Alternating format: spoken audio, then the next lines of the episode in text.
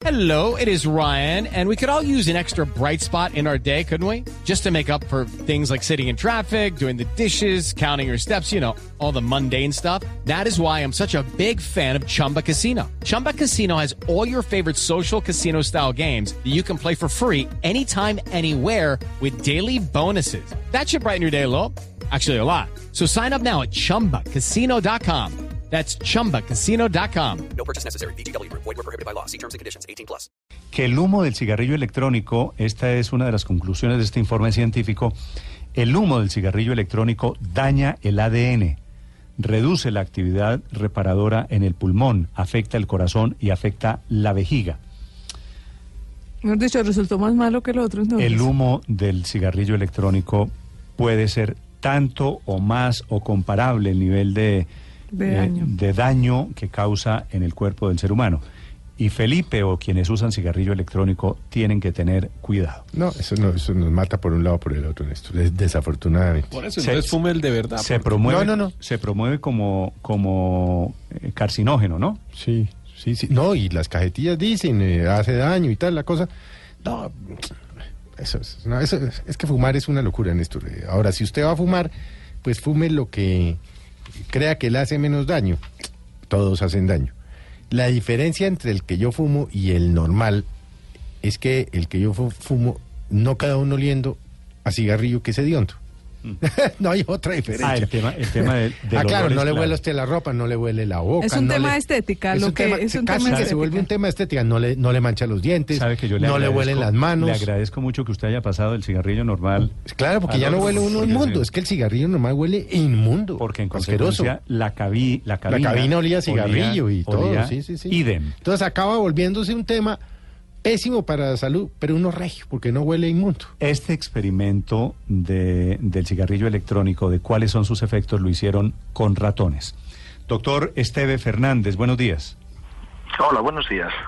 El doctor Fernández es director de un centro que colabora con la Organización Mundial de la Salud para la lucha contra el tabaco, es director de epidemiología del cáncer del Instituto Catalán de Oncología, que está en Barcelona, usted, doctor Fernández, ¿no? Sí, muchos saludos desde Barcelona, efectivamente. Entre paréntesis, ¿usted es independentista o no?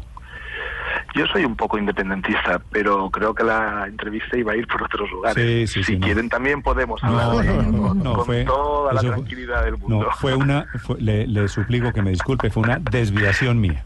Doctor Fernández, que hábleme, entiendo hable- perfectamente, además. no, es que uno habla con un catalán y uno quiere saber dónde está parado, ¿no? Lógicamente. Doctor Fernández, cuénteme de los, de los efectos del humo del cigarrillo electrónico. Fumar cigarrillo electrónico, en teoría, era mejor que fumar el cigarrillo tradicional. ¿Qué fue lo que descubrió este informe, este estudio? Sí, este estudio realmente es importante porque es el primero que nos da datos científicos y válidos sobre el, el daño que, que el humo o que el vapor que llamamos normalmente o el aerosol de los cigarrillos electrónicos pueden, pueden acarrear en el, en el organismo.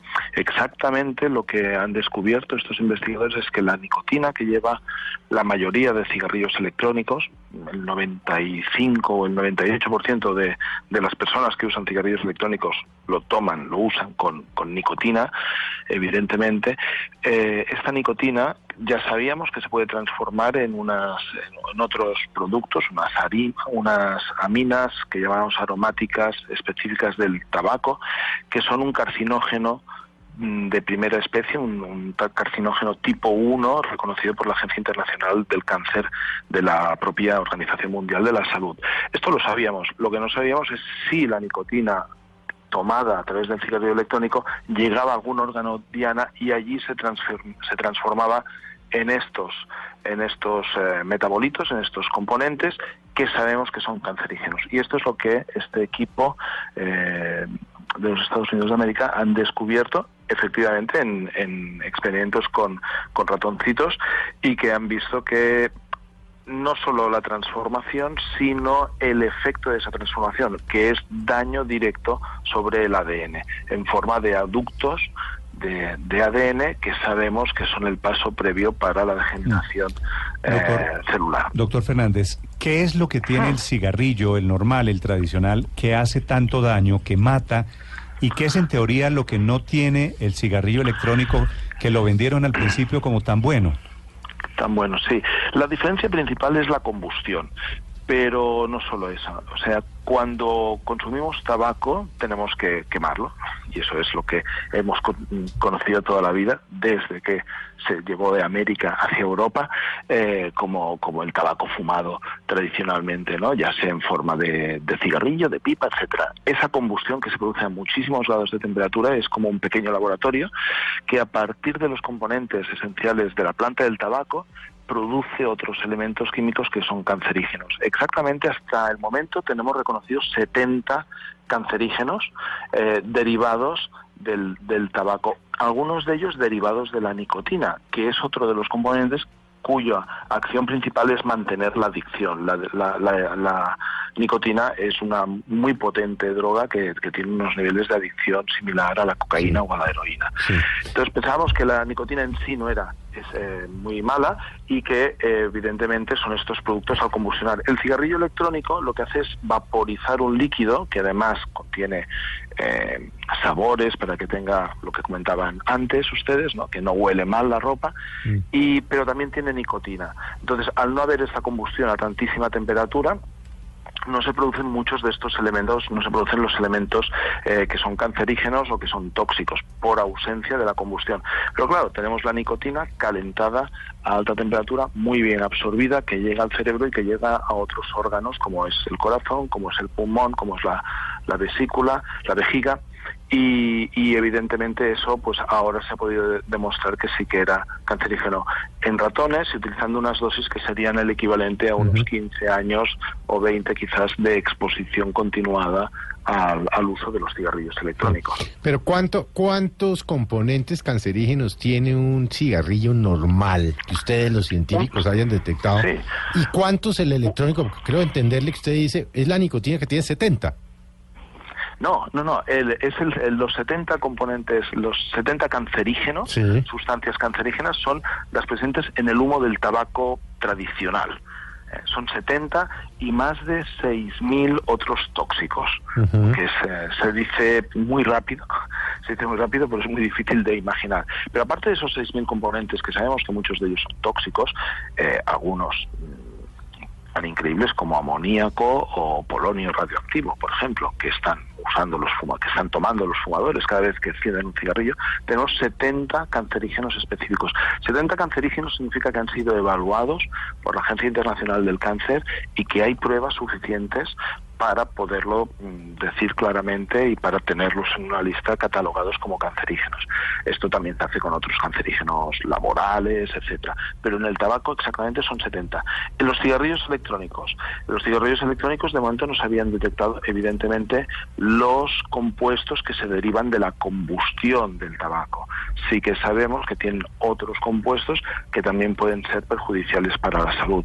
Por ejemplo, en los cigarrillos electrónicos hay metales pesados como el níquel, como el cromo, que están ausentes en los cigarrillos tradicionales, justamente porque los, los cigarros electrónicos tienen partes metálicas, la resistencia para calentar el líquido y esa, ese calor que sí que generan produce que se disuelvan partes de esos elementos en el vapor generado y los absorbamos.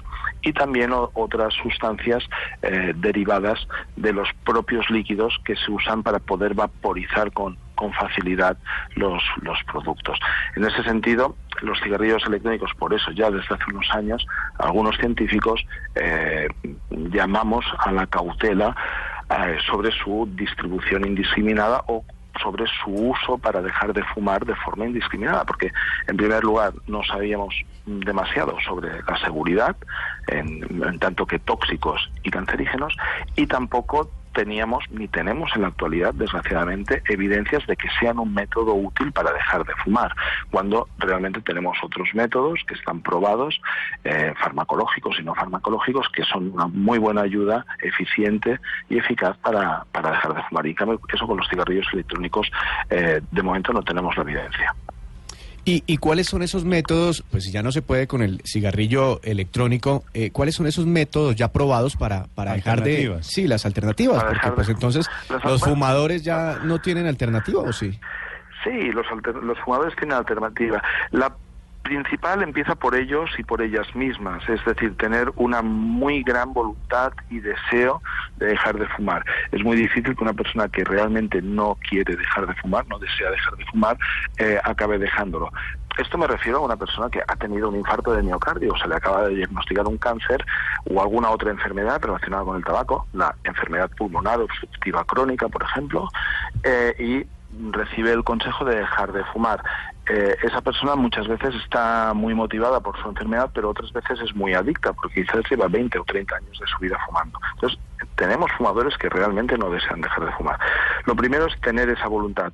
Segundo, valorar el nivel de adicción. El principal problema con el tabaco es la adicción que genera la nicotina y que por eso mm, las personas quieren seguir fumando. Eh, para romper esa adicción tenemos herramientas, sobre todo farmacológica, que es mm, tratamiento sustitutivo con nicotina de modo regulado y también temporal. Muy pocas personas eh, se pueden utilizar chicles de nicotina, caramelos o los parches de nicotina que nos proporcionan las dosis de nicotina alternativa a la que tomaríamos fumando, pero sin causarnos daño, porque mm, es nicotina sin todo el resto de componentes tóxicos. Además, es un tratamiento que puede durar entre uno y cuatro meses.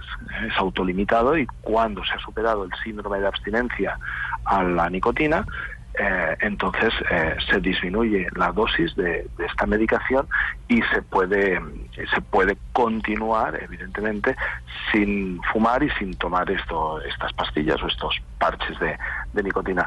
Y eso debe complementarse evidentemente con un seguimiento muy estricto con una gran motivación y con un acompañamiento psicoterapéutico.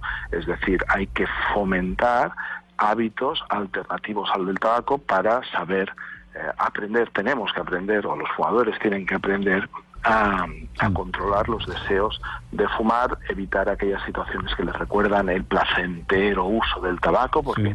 Eh, la nicotina es una, es una droga que produce placer. Realmente cuando un fumador fuma está más inspirado, puede tener más retentiva, eh, puede ser más locuaz, se siente un poquito más feliz.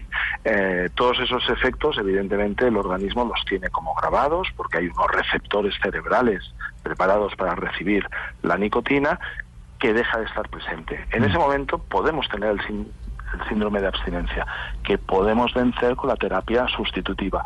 Y eso en unas semanas, ya le digo, entre cuatro y quizás eh, pues eh, 16 o casi cinco meses a veces, eh, 20 semanas, podemos abandonar ese tratamiento y continuar continuar abstinentes reforzando las actitudes eh, positivas en relación al, al, tabaco es decir evitar situaciones que sí. nos recuerdan a fumar etcétera sí una, una, pregunta final yo tengo aquí un vecino un compañero mío un amigo mío que se uh -huh. pasó se pasó a una especie de cigarrillo electrónico, pero me dice que no es cigarrillo electrónico. electrónico. Son los, usted los ya debe haberlos estudiado, el, el, IQOS de Philip Morris. El IQOS, sí, sí el IQOS.